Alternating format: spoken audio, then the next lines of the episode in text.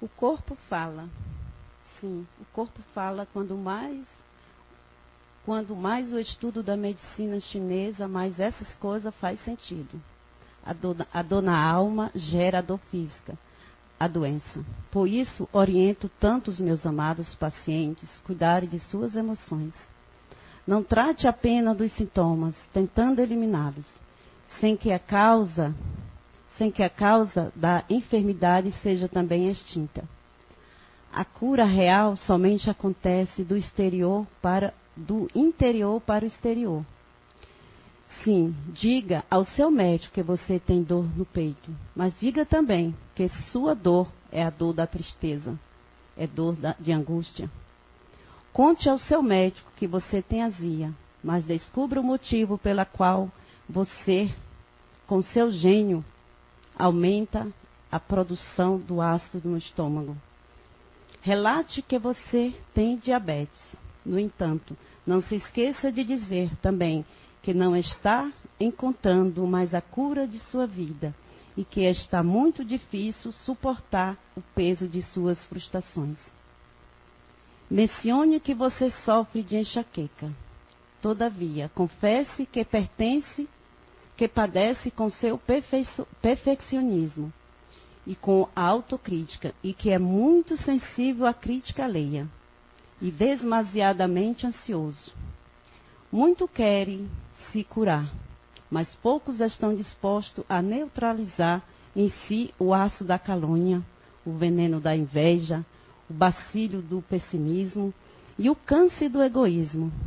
Não querem mudar de vida, procura a cura de um câncer, mas se recusam a abrir mão de uma simples mágoa. Pretende pre, pretende a desobstrução das artérias coronárias, mas não quer continuar com o peito fechado. Quer continuar com o peito fechado pelo rancor e pela agressividade. Almeja a cura, almeja a cura de problemas oculares. Todavia, não retira dos olhos a venda do criticismo e da maledicência. Pedem, pedem solução para a depressão. Entretanto, não abre mão de um orgulho ferido e da forte sentimento de decepção em relação às perdas. As perdas experimentadas suplica auxílio para os problemas de tireoide, mas não cura de suas frustrações e ressentimentos não levanta a voz para expressar as suas legítimas, necessidades. Implora a sua cura. Implora, a cura de um módulo, do nódulo de mama. Todavia, existem em manter bloqueada, a ternura e a fertilidade, por conta das feridas emocionais do passado. Chamam pela intercessão divina parem. Permaneça surdos aos gritos do socorro, de socorro, que batem as pessoas, que batem, que batem de pessoas muito próximas de si mesmos. Deus nos fala através de mil modos. A enfermidade é um deles. E, por certo, o principal recado que lhe chega à sabedoria divina e que está faltando mais amor, harmonia em sua vida. Toda cura é, sim, é sempre uma autocura. O Evangelho de Jesus é a farmácia onde encontraremos os remédios que nos procura por dentro. Mas dois mil anos, esses remédios estão à nossa disposição. Quando nos decidiremos, quando nos decidiremos, autor desconhecido. Então, boa tarde a todos. Ah, quero dizer para vocês que fiquei algumas semanas pensando como eu iria falar desse tema sem causar muito desconforto, que é um tema que ele é bem polêmico, né? Falar de medicação, ainda mais eu, eu não sou médica, né? Eu sou psicóloga de formação, não tenho formação em medicina, nada. Só que eu sou bem curiosa gosto de estudar e aprofundar várias áreas. Né? E esse tema de medicação é uma coisa que já de longa data é algo que me incomoda profundamente.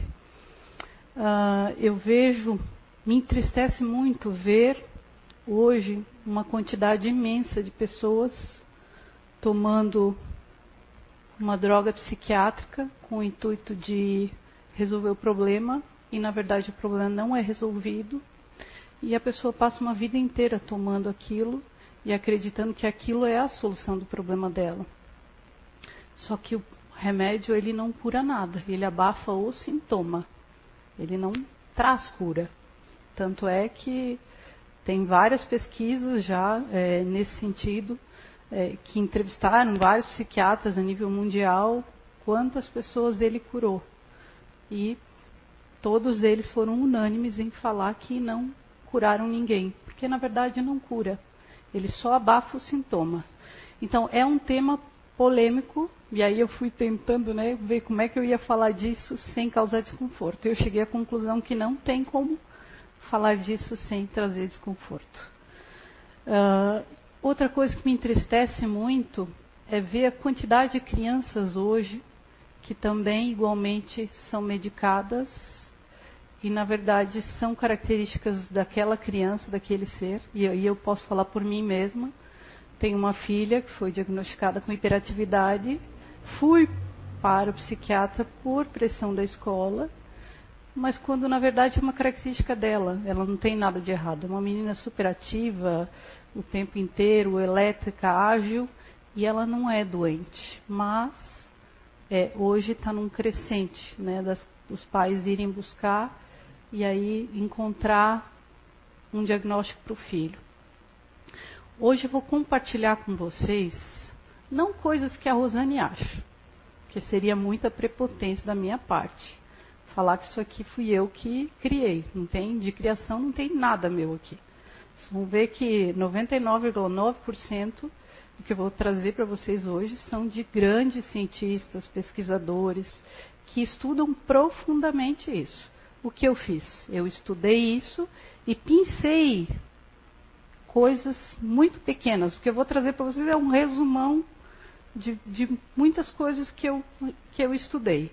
Então, não chega nem perto da produção desses cientistas que eu vou trazer para vocês hoje. Uh, tem uma pesquisadora da Unicamp, doutora Maria Aparecida Moisés, ela é bem atuante nessa área de despatologização, despatologização da vida. Ela fala que sempre que ela vai fazer uma palestra, ela apresenta os conflitos de interesse dela. E ela recomenda que não apenas os médicos, mas que outros profissionais também passem a fazer isso. Como? Eu vou falar de algo que não é de minha competência, né? Eu vou também trazer os meus conflitos de interesse. Uh, eu não tenho nada contra Novartis, Janssen, Shire, que são indústrias farmacêuticas, outras indústrias farmacêuticas eu não recebo recurso de ninguém, eu não faço pesquisa, né? não estou na área, não, não tenho nada contra nenhuma delas, mas também nada a favor. E só que eu tenho é, coisas que são minhas, que são muito fortes é inegociável, é meu, e aí eu queria também contar para vocês que eu tenho um compromisso muito grande com a ciência, com a ética, com a vida das crianças, com a vida dos jovens e com a vida dos adultos. Isso para mim é inegociável, né? não tem. É o que eu acredito, é o que eu valorizo. Então, compartilhando com vocês. Hoje eu vou ter, eu quero elenquei alguns desafios. O primeiro deles é que vocês não acreditem em nada do que eu disser hoje. Ai, que estranho, veio para uma palestra, ela não quer que eu acredite em nada. É exatamente isso. Porque eu parto da premissa que quando eu vou em algum lugar e eu acredito 100% naquilo, eu vou ficar só naquilo. Né, eu vou ficar só com o que eu ouvi e eu não vou avançar. Para mim, isso não funciona. Não sei como é para vocês, mas eu quero que vocês não acreditem, que fiquem as dúvidas e que vocês avancem. Vão perceber que tudo que eu trouxer, eu vou trazer é, fonte. Tem site, tem nome de pesquisador, vocês vão poder pesquisar. Então, não acreditem no que a Rosane está falando e sigam adiante. Dê um passo além do que o que vocês vão escutar aqui hoje. Outra coisa que eu queria deixar claro: nem Rosane nem Seil não recomendamos que ninguém pare de tomar qualquer tipo de medicamento, ok? Não estamos recomendando isso. Então não saia dizendo, ah, fomos numa palestra e recomendaram isso. Não. É, é, é, é ser muito arrogante, é ser muito prepotente achar que eu tenho conhecimento para dizer para alguém não tomar ou para fazer esse desmame. Sempre procure o seu médico e faça com orientação médica. Isso é muito grave para qualquer pessoa sair te orientando. Então, nem eu e nem o CEU recomendamos isso, para deixar claro. Uh, e eu queria fazer hoje também, trazer essa reflexão, fazer com que vocês percebam que o nosso corpo, ele dispara alertas naturais quando a gente não está bem. Ele sinaliza. E se a gente ficar atento a esses sinais, facilmente a gente vai poder buscar ajuda. E não necessariamente, ah, essa ajuda vai ter que vir de um medicamento vai ter situações que vão ser necess... que vai ser necessário. Só que o que eu vejo hoje, coisas muito comuns, triviais, que qualquer pessoa conseguiria resolver, a pessoa vai no médico e sai de lá com uma receita de uma droga controlada que tem um impacto tremendo no corpo.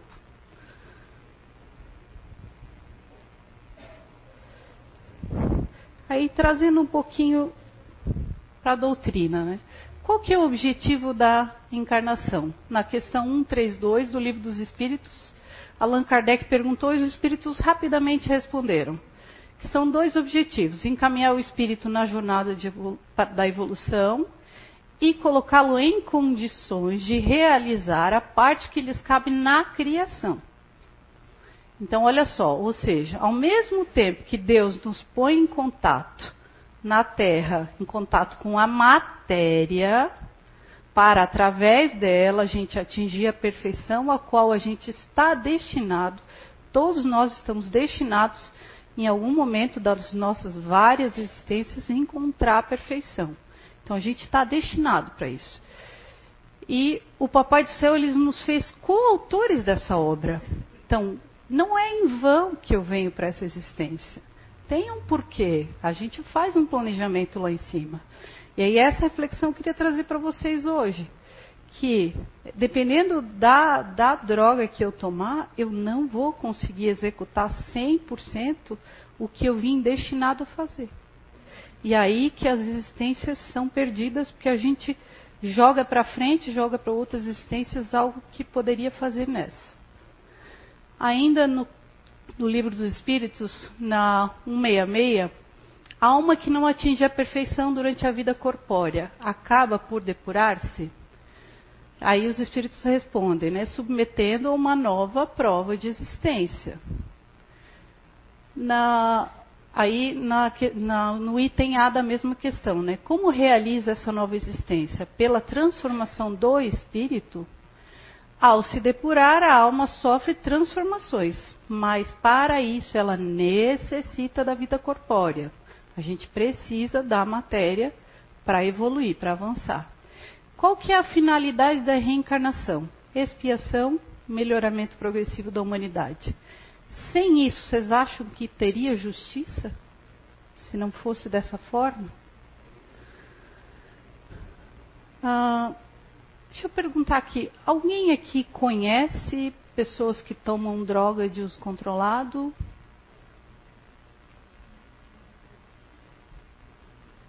Alguém aqui toma droga de uso controlado? Ok. Então, vou trazer algumas informações para vocês. Alguns dados.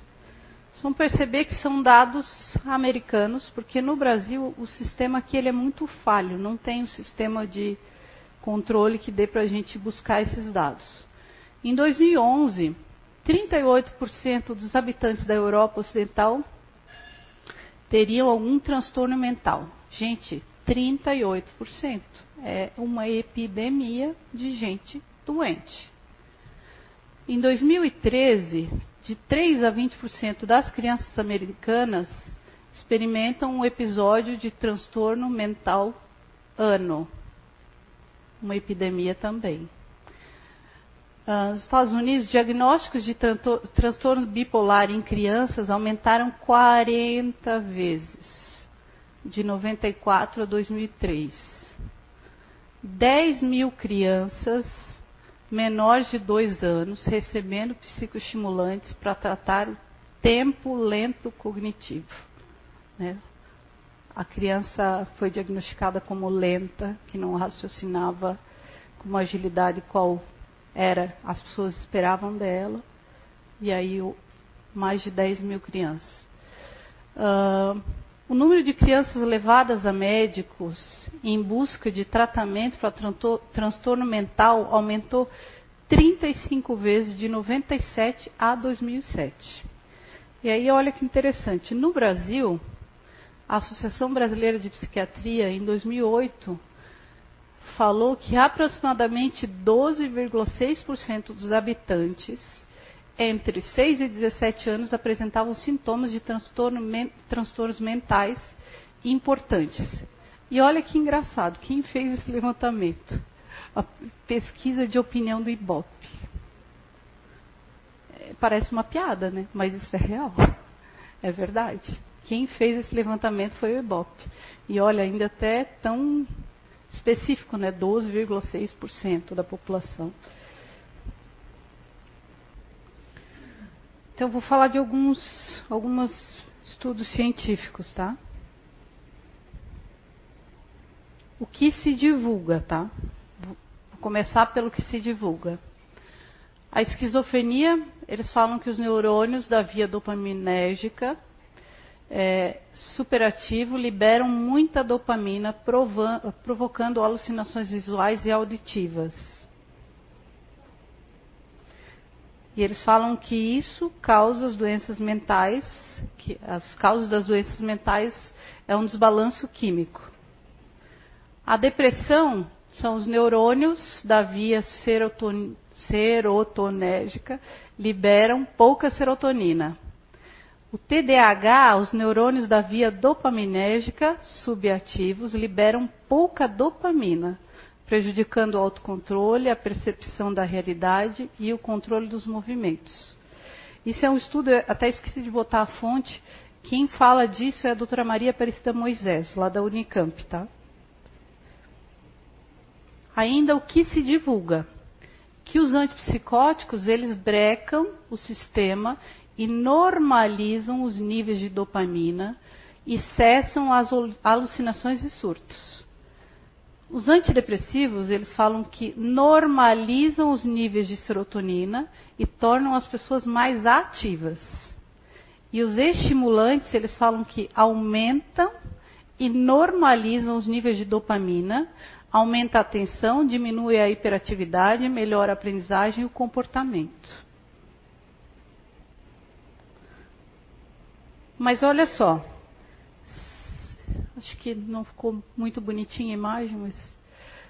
Se, segundo o que eles divulgam, é, as drogas são altamente eficazes, alcançam o objetivo, têm o poder de mexer né, nos, nos, nos neurotransmissores, se são tão eficazes quanto se vende, por que, que a evolução das taxas de discapacidade nos Estados Unidos ela só cresce? Ó, em 1955 lançaram a clorpromazina. Aqui a Ritalina e em 87 o Prozac. Vejam só como foi num crescente e após o Prozac, logo na seguida da Ritalina, disparou. Era um caso para cada 468 pessoas.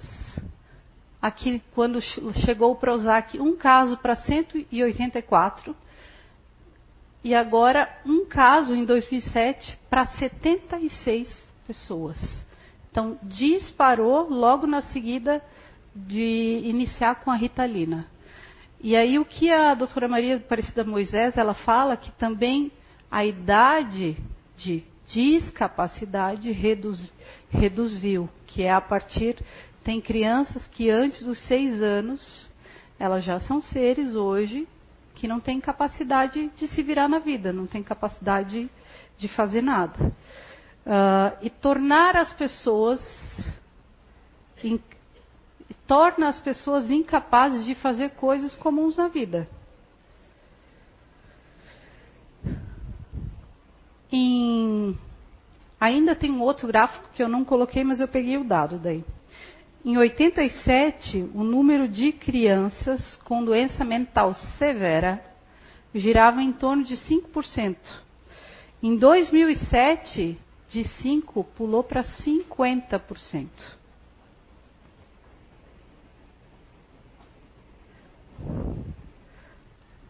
Aí o que, que os pesquisadores falam? Que não há qualquer evidência científica que comprove a teoria do, desbalanço químico neuronal, embora seja algo que facilmente, quando for ao médico, é algo que é muito comum as pessoas ouvirem, que tem um desequilíbrio e que para corrigir o desequilíbrio precisa tomar droga.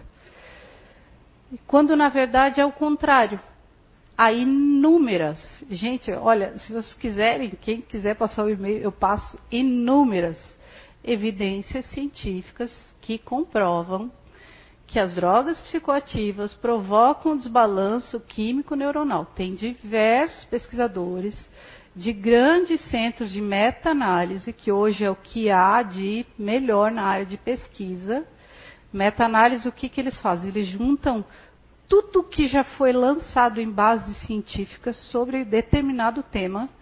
E aí, baseado nos critérios de rigor científico, eles fazem um novo estudo para ver o que daquilo que foi escrito lá há 30 anos atrás, há 20 anos atrás, há 30 anos atrás, atende os rigores científicos.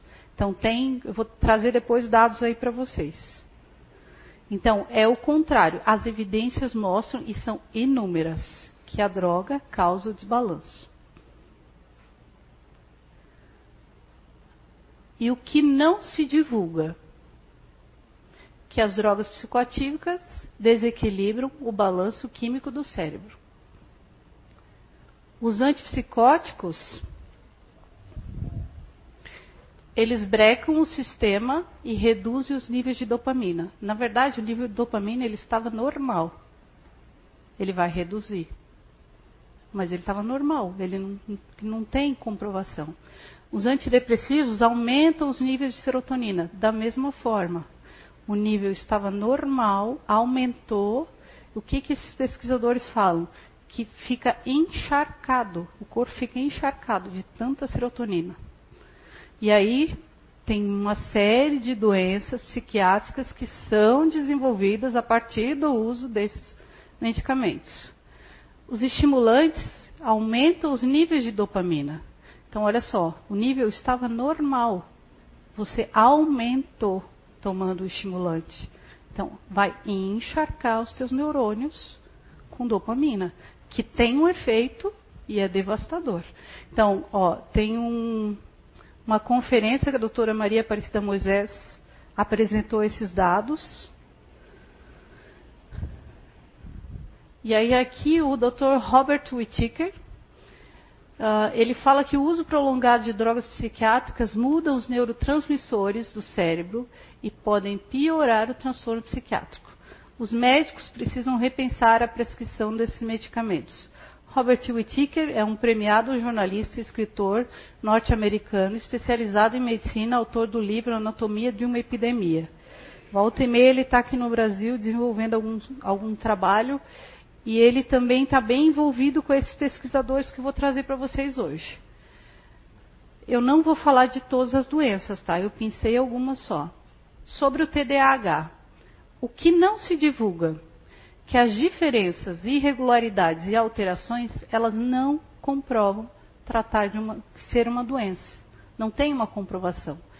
Taxas semelhantes em diferentes regiões também não comprovam ser uma doença, embora isso seja usado para justificar. Sobre o TDAH, o que não se divulga, quais são de fato as pesquisas que comprovam que isso é uma doença. Aí tem, os médicos falam, ah, tem mais de 10 mil estudos que comprovam. 10 mil estudos ao longo aí de quase 30 anos. Aí, o que eles não te contam? É, ainda no que eles divulgam. É, em 2012, a Associação Brasileira de Psiquiatria lançou uma carta aberta esclarecendo a população, porque foi um momento que as pessoas começaram a questionar muito o diagnóstico do TDAH e eles lançaram uma carta aberta. Eu só pensei alguns itens dessa carta também, tá? Na carta eles falam que a comunidade científica aqui representada por mais de 20 associações e grupos de pesquisa. Gente, a gente vive num país de 200 milhões de habitantes. Um grupo de 20 associações dizer que isso é o todo, que representa o todo do Brasil, isso aqui é muito pouco, isso aqui é quase nada para 200 milhões de habitantes. Uh, ainda reitera que o TDAH pode ser diagnosticado de modo fidedigno e o seu tratamento, se bem conduzido, tem grandes chances de diminuir os prejuízos que esses indivíduos apresentam ao longo da vida. Todos os artigos científicos disponíveis indicam o tratamento farmacológico, que o tratamento farmacológico é a primeira escolha. Mas aí, o que eles não divulgam?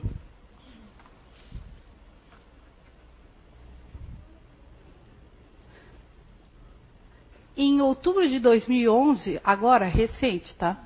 Foi publicado o resultado de uma meta-análise, que é aquele estudo que eu falei.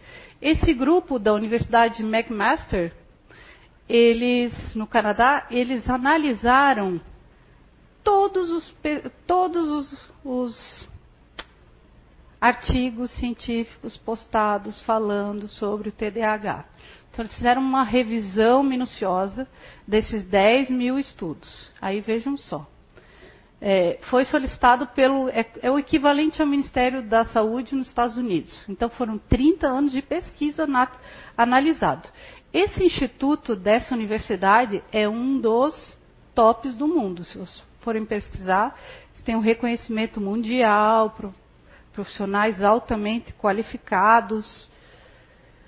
Uh, o que, que eles falam? Dos 10 mil trabalhos que provaram que o metilfenidato funciona e é seguro, apenas 12, apenas 12, gente, estou falando 12, uma dúzia, são considerados publicações científicas. Apenas 12 atendiam os rigores de trabalho científico para os dias atuais.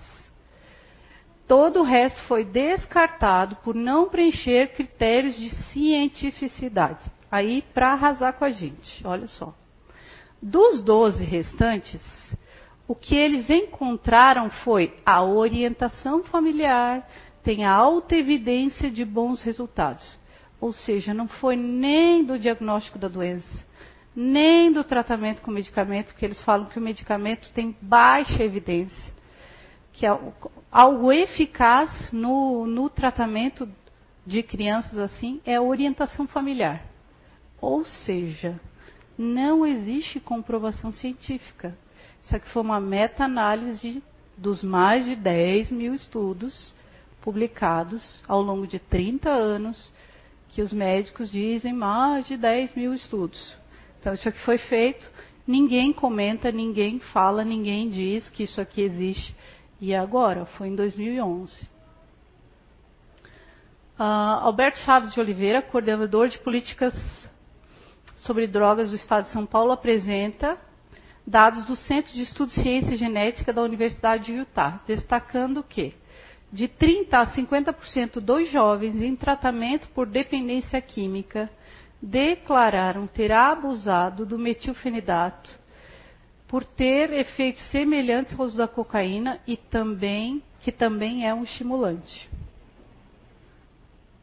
Aí tem o Dr. Philip da, de, da Universidade de Harvard e da Universidade de Copenhague, é um dos maiores toxicologistas do mundo. Uh, investigação sobre efeitos de produtos químicos e tóxicos à saúde de crianças que, que ele fala? Que os países precisam transformar com urgência seus procedimentos de avaliação de risco químico a fim de proteger as crianças contra as toxinas do cotidiano. São produtos químicos tóxicos que silenciosamente corroem a inteligência, perturbam o comportamento, minam as conquistas futuras. Lembra lá que eu falei da. Ui, meu Deus.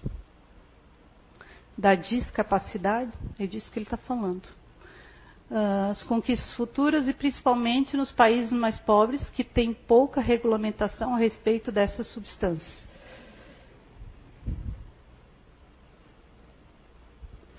Em Campinas, eu não sei se vocês ficaram sabendo, mas em 2012, Campinas estabeleceu o protocolo, de dispensação do metilfenidato. O que, que diz esse protocolo? E eu, eu vou falar para vocês em baseados em que, que eles estão. Em Campinas, nesse ano, eles tiveram 180 mil dispensações de metilfenidato. Em 2011 foi. E aí estabeleceram esse protocolo para ter um rigor maior na dispensação. Hoje, uma criança em Campinas tem que passar por um psiquiatra, um neuro, um psicólogo e um, eu não lembro agora se é terapeuta ocupacional, não lembro agora outra profissão. Mas ele tem que passar por uma equipe para daí definir se vai ser dispensado ou não. Outro detalhe importante, o protocolo ele prevê que uma criança hoje ela tem que usar no máximo, não pode ultrapassar dois anos de metilfenidato. Aí eu vou falar para vocês o que está por trás. Por que, que começou em Campinas, foi para São Paulo, e de São Paulo hoje é uma recomendação do Ministério da Saúde que todos os municípios brasileiros façam adesão ao protocolo do metilfenidato. Por quê? Pesquisas que eu vou mostrar para vocês aumenta a violência, aumenta a criminalidade, índices de suicídio disparam. Então, tem uma série de pesquisas que foram pautadas para tomar a decisão de implementação do protocolo. Começou em Campinas, foi para São Paulo, e o ano passado de São Paulo agora fez um ano de recomendação do Ministério da Saúde. Conversei com alguns amigos, a maioria deles nem sabia disso. Gente que está fazendo curso de neuropsicopedagogia, neuropsicologia, que deveriam saber. Isso é notícia atualizada, deveriam saber disso. Não sabem. Falei dos pesquisadores, nem sabe quem são. Então, percebe que a gente precisa trazer à tona essa discussão. Uh, aqui é um outro estudo da Universidade de São Francisco, que a doutora Maurice analisou 80 jovens do sexo masculino que haviam sido diagnosticados recentemente com esquizofrenia. Ela acompanhou esse grupo ao longo de três anos. Vejam só que interessante. É, uso de medicação no hospital e após a alta. 24 jovens no hospital ficaram sem droga e tomaram drogas depois. 17 tomaram antipsicótico no hospital e após a alta, sem drogas é, 17 sem drogas no hospital e com drogas após, e 22 com antipsicótico no hospital e com antipsicótico depois. Olha a conclusão, o que, o que aconteceu. O grupo sem drogas no hospital e, e fora é, e fora de drogas, apenas 8% teve um, uma rehospitalização voltou ao hospital. O grupo que tomou antipsicótico no hospital, mas ficou sem droga depois, 47% voltou a ter uma internação. O grupo sem drogas no hospital, mas com drogas depois, 53% voltou ao hospital. E o grupo com antipsicóticos no hospital e depois, 73% voltou a ser hospitalizado. Mas, gente, ó, não é uma lógica? Se ele está se tratando, não deveria estar tá fazendo bem para ele? Ele não deveria estar tá resgatando a capacidade de enfrentar a vida, enfrentar os desafios? Isso aqui deveria ser o inverso. Mas, né? Então, é, é algo que a gente precisa refletir sobre. É, com relação até à esquizofrenia, eu teria uma indicação de um documentário muito legal que eu vi faz umas semanas aí. É, Pegue essas asas partidas. É um documentário muito lindo de pessoas que foram diagnosticadas com esquizofrenia e que elas passaram a vida inteira sem medicamento e elas contam a história delas. Meu, é belíssimo, sim. Que tem outras alternativas de tratar sem que seja necessário cair. Uh, ah, Dr. Peter Gotsky, ele é pesquisador, diretor e cofundador do Centro de Cochrane nórdico. É, é um dos mais renomados órgãos internacionais de pesquisas para pesquisar resultados de evidências na área médica. Ele é, um, é da Dinamarca. É, ele também trabalha com meta-análise. O instituto que ele é diretor também é um dos melhores do mundo. Se vocês forem buscar referência, só vão ouvir coisas muito, muito boas mesmo. Uh, e ele é um assíduo militante, né, e diz que as drogas psiquiátricas elas matam mais do que drogas ilícitas e que a gente deveria repensar as políticas e reduzir ao máximo quanto antes o uso disso. Ele até ousa dizer que se a gente, se as pessoas tirassem de vez todo o medicamento agora, que o dano seria muito menor do que o que ele já causa. O que, que ele fala? Né? Que os antidepressivos aumentam o risco de suicídio e violência em todas as idades. Isso aqui também vocês podem pesquisar, ele tem estudos de meta-análise. E uma coisa interessante sobre esses pesquisadores, que todos eles são criticados, processados, é, achincalhados pela medicina convencional. É, ele mesmo conta, eu vi um, uma palestra dele, conta que vários processos, mas como ele é cientista, pesquisador, ele prova por A mais B, em todos ele foi absolvido. Uh, o que, que, ele diz? Né? Que devemos fazer todo o possível para evitar colocar as pessoas em drogas antidepressivas e ajudar aqueles que já estão nelas para deter o seu uso, reduzindo lentamente o consumo da droga, com uma rigorosa supervisão. Gente, droga controlada é assunto sério, não dá para tirar de qualquer jeito. Uh, elas o, o risco de suicídio é altíssimo na retirada, nos três meses após a retirada. Então, tem que fazer com orientação médica, jamais fazer por conta. É, as pessoas com depressão devem receber psicoterapia, apoio psicossocial e não drogas. Ali tem o site do instituto dele, que daí vocês podem também estar pesquisando ele ainda fala que as drogas psiquiátricas são baseadas numa má ciência.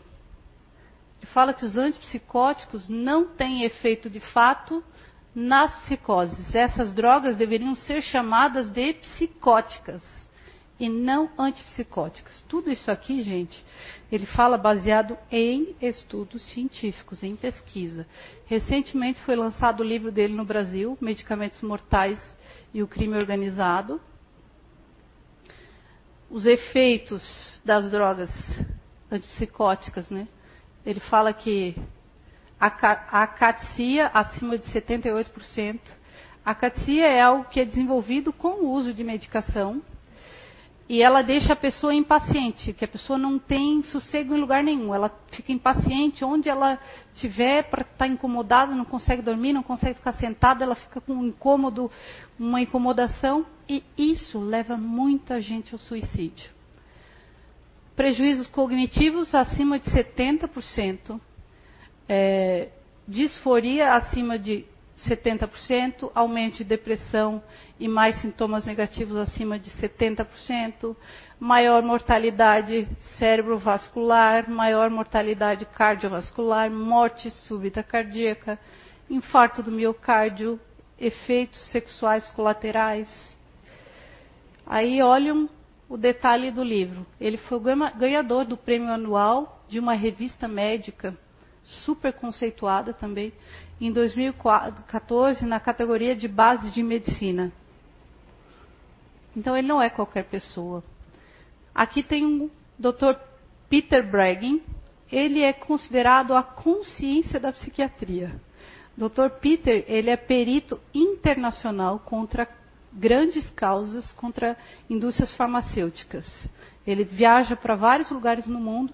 Ele tem um trabalho belíssimo também, tem site. Depois vou passar na próxima. Vocês podem pesquisar e fala né, de vários estudos. E recentemente foi lançado esse artigo no Medin Brasil, que depois eu vou falar dessa instituição, a exposição de uma epidemia escondida. O novo Centro de Recursos para Discinesia Tardia. Ele criou um centro de recursos, porque tem essa epidemia que ele fala que é num crescente de discinesia tardia. E aí eu vou falar para vocês o que é. A discinesia tardia, ela causa movimentos involuntários, afetando os músculos que normalmente estariam sob controle voluntário, a gente conseguiria controlar e passa a não ter o controle. Isso inclui olhos, boca, língua, braços, pernas, dedos, mãos, pés. Pode comprometer a respiração, as cordas vocais, a fala, o estômago, a deglutição. Pode desenvolver acaxia, que é aquela que eu falei para vocês que a pessoa não consegue ficar parada, que ela não tem sossego e que leva muita gente ao suicídio.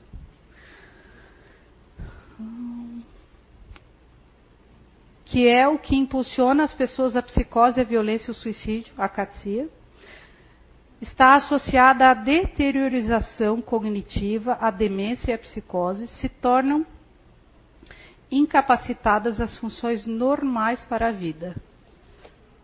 Aí, olha o que ele ainda fala. Ah,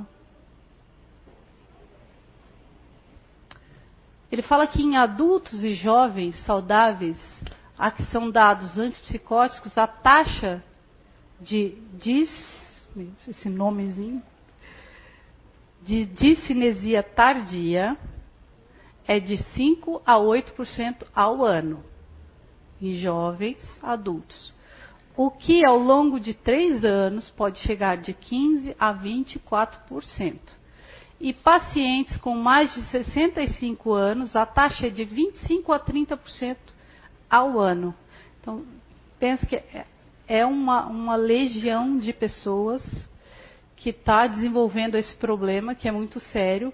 E depois de, da pessoa passar um tempo a sofrer de discinesia tardia, é, por mais alguns meses, a probabilidade de recuperação se torna muito pequena não existem tratamentos eficazes.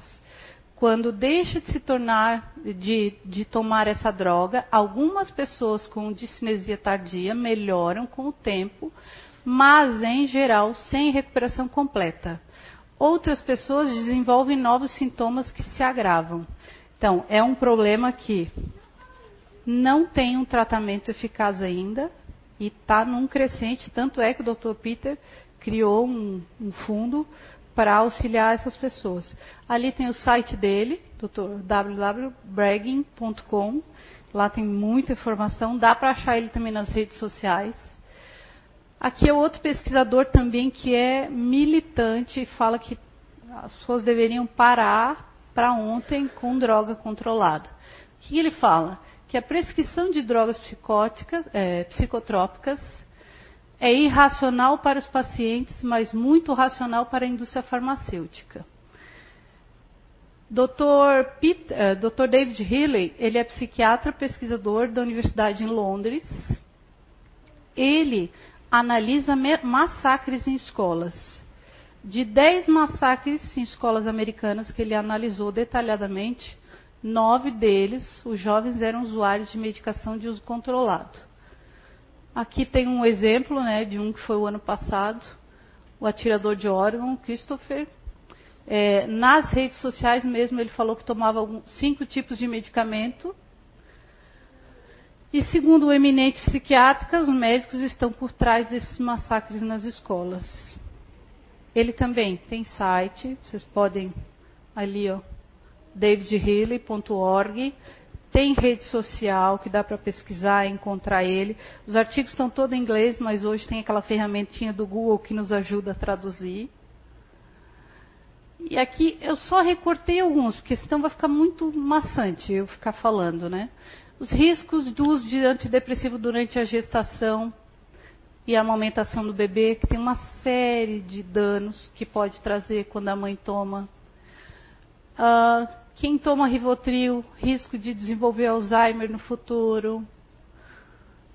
Uh, drogas antidepressivos que eles afetam a libido, as relações sexuais.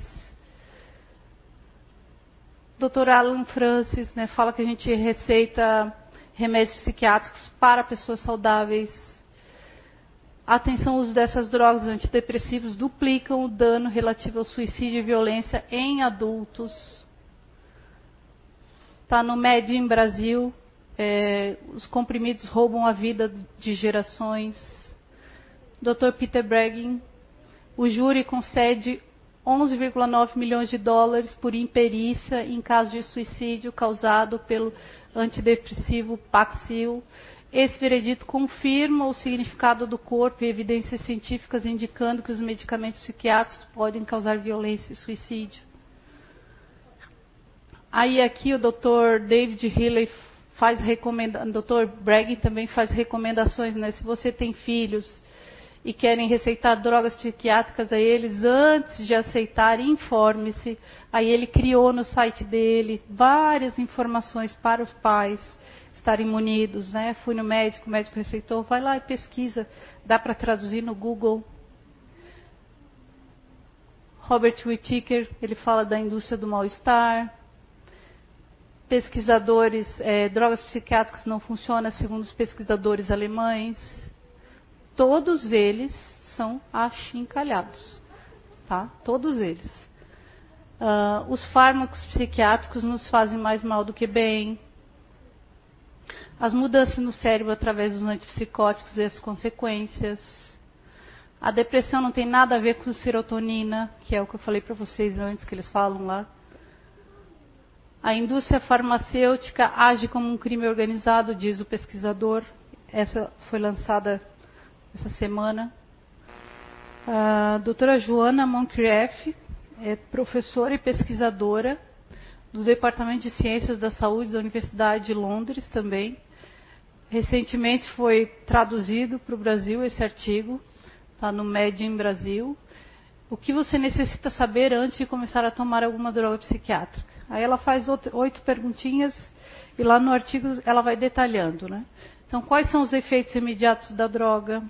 O que a droga faz se você tomá-la por um longo período? Porque uma coisa é você tomar por um período curto, outra coisa é tomar por um longo período. Como é que a droga afeta o corpo como um todo? Quais, o que, que ela vai causar no meu corpo? Uh, o que acontece quando se para de tomar as drogas psiquiátricas, que é o que eu falei para vocês. O maior risco, um dos maiores riscos de suicídio é na retirada, nos três meses após a retirada é, como é o consumo, como o consumo da droga afetará meus problemas de saúde mental. Vocês viram, né, ao longo aí das pesquisas que tem alguns medicamentos que eles geram problemas de saúde mental e alguns até incuráveis que não têm tratamento ainda. É, como tomar a, como tomar a droga irá afetar o resto da minha vida se eu tomar isso, eu vou conseguir desenvolver as minhas atividades, o que eu preciso fazer, estudar, trabalhar, cuidar de filhos, ou eu vou me tornar um incapaz? Né? A gente precisa entender isso. O que, que ela vai causar? Existem vias alternativas de se alcançar os mesmos efeitos? Pergunte, converse com o seu médico, pesquise, procure, vê se não tem outras alternativas que poderiam ser utilizadas. Ela também tem site que dá para entrar, conhecer, também tem um trabalho belíssimo de pesquisa. E aí o que se divulga, né? Que fornecer informações equivocadas, ocultar dados científicos bem, é, bem documentados é dificultar, ou retratar ou retardar o acesso à população ao diagnóstico ou a tratamentos é a expressão de uma das mais perversas formas de discriminação social, a psicofobia. Uh, é muito comum as pessoas falarem que, por exemplo, eu que estou aqui contando tudo isso para estou compartilhando algo que eu estudei. de eu ser taxada como psicofóbica. Mais psicofóbico é quem esconde isso. Isso não pode ser escondido da população. As pessoas precisam saber disso, precisam saber os efeitos colaterais, precisam saber o que a droga causa, o que ela faz no corpo, se eu vou conseguir desenvolver as minhas atividades diárias. Isso sim é perverso. Né? Ocultar essas informações para a pessoa e introduzir ela num medicamento que vai alterar a vida dela como um todo.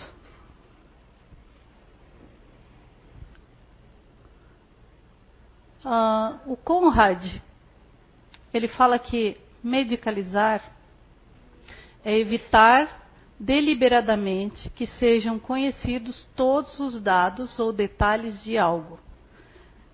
E a doutora Maria Aparista Moisés, da Unicamp, ela fala que configura crime porque veicula informações erradas, impede o acolhimento adequado e o tratamento adequado.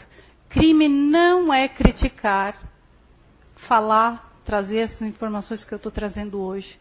Que crime é tentar, é que é ocultar isso. E a gente tem que tentar construir um mundo diferente.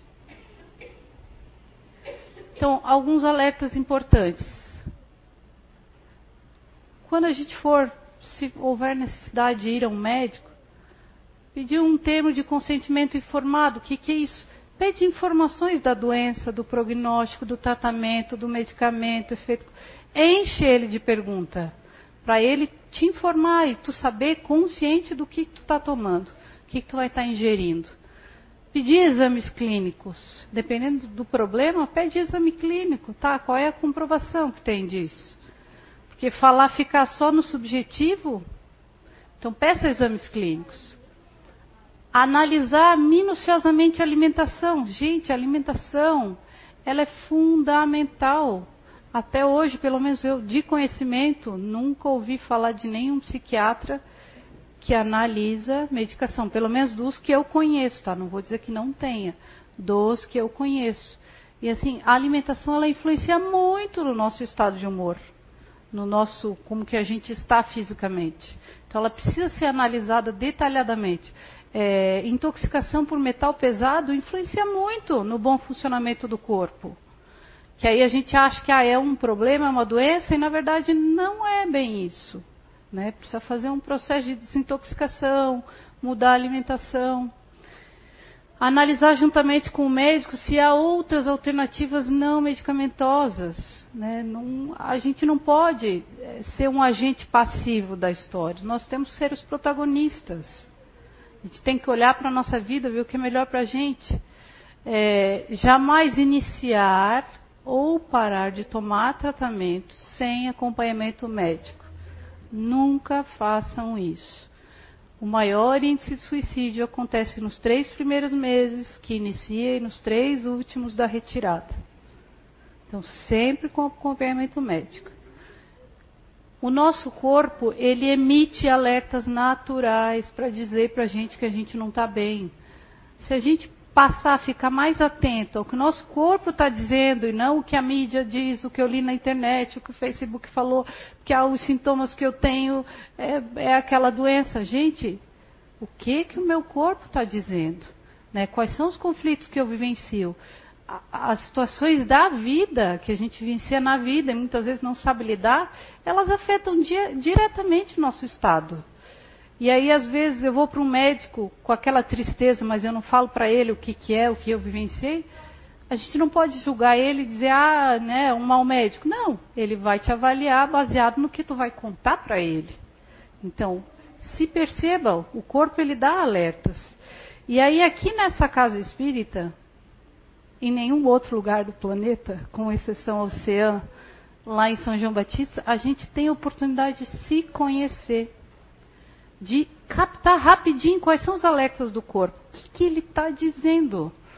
Por exemplo, para mim, algo que é alerta e que é gritante, quando eu fico com muita vontade de ficar na cama. Ficar lá quietinha, sem falar com ninguém. É o meu corpo que está gritando. Então, Rosane, se mexe, faz alguma coisa, sai disso. Né? Muda o pensamento. O corpo ele está dizendo. Agora, se eu não escuto e eu permaneço daquele jeito, Vou ficar dias, eu vou cair num desânimo. Se eu vou para um médico e falo para ele o que eu estou sentindo, automaticamente ele vai me diagnosticar com depressão, quando na verdade não é. É uma tristeza que me abateu, que eu preciso resolver coisas, estou cheio de conflito, estou na pressão louca e não estou dando conta.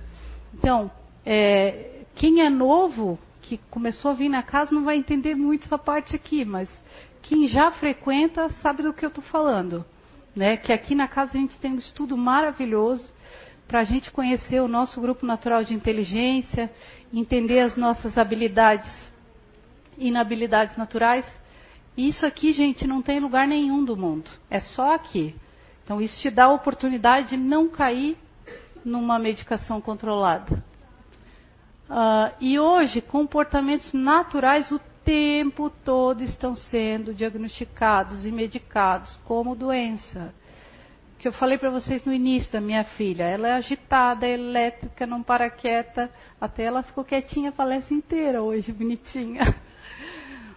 Mas olha só, ela é uma otimista. É da natureza dela, gente. Ela não é doente. Mas as pessoas que não conhecem isso, facilmente vão diagnosticar como doença.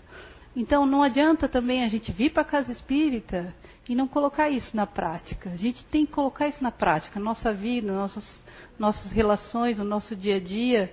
Isso aqui a gente nessa casa nós somos presenteados com esse conhecimento. E aí tem esse é um dos livros do José Fernando, Você é a Cura, que traz informações dos grupos de inteligência, Aí eu vou voltar lá no livro dos Espíritos, que eu falei no começo. Estamos alcançando o objetivo ao qual nos propomos nessa encarnação? Né? Será que eu estou chegando lá? Será que eu estou alcançando? Né? As pessoas que eu conheço, o convívio, né? as pessoas que tomam medicação controlada, é, eu queria que vocês pensassem: toda vez que eu tomo um medicamento controlado, eu vou estar sobre um efeito de uma droga. E eu não vou estar plena na relação, eu não vou estar plena na discussão se eu tiver um conflito, eu não vou estar plena na educação dos meus filhos, eu não vou estar plena para estudar, eu não vou estar plena para trabalhar. Isso altera tudo. Então, tomar quando estritamente necessário, mas levando em consideração saber todas as informações da doença, do tratamento, da droga, do que você está ingerindo. A gente é, estamos inteiros auxiliando na obra da criação do Cristo, que é o que eu acabei de falar. Se eu não estou pleno, inteiro, me sentindo, me percebendo, como é que eu vou fazer a minha parte que eu combinei lá em cima quando eu retornei? Se não for feito agora, gente, a gente só vai julgar para frente. Em algum momento isso vai ter que ser feito. Se não for nessa existência, se eu não ficar plena nessa e fazer o que eu vim disposto a fazer, eu vou, em outra existência, retomar algo que eu já poderia ter feito. Então, para que empurrar com a barriga? Para que jogar para frente? Aí, só para vocês conhecerem, tem um movimento no Brasil, o Despatologiza, que é um movimento pela despatologização da vida. A doutora Maria Aparecida Moisés, da Unicamp, é uma militante tem rede social que vocês podem estar pesquisando. Tem essa organização que tem há mais de 50 anos, que foi criada, foi fundada, cofundada em 1969 pela Igreja Scientology e pelo professor emérito de psiquiatria Thomas Sazas. Ele desencarnou agora em 2012. Ele fez um trabalho belíssimo, gente. Lá em 1958 ele já dizia que. Deixa eu pegar aqui.